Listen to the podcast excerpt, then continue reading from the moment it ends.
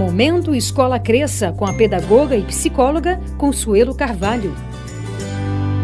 Hoje vamos falar de mente inclusiva.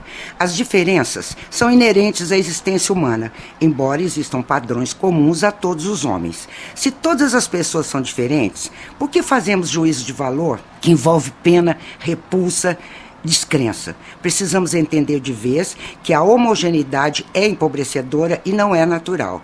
Não estou propondo a romantização das diferenças, mas é importante estabelecermos novas formas de relações de afeto, de escuta e abandonar estereótipos.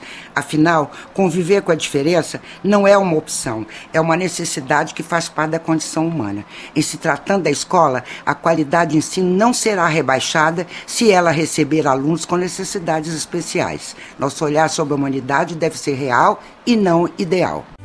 Você ouviu o Momento Escola Cresça, do maternal ao nono ano. Acesse www.cresça.com.br.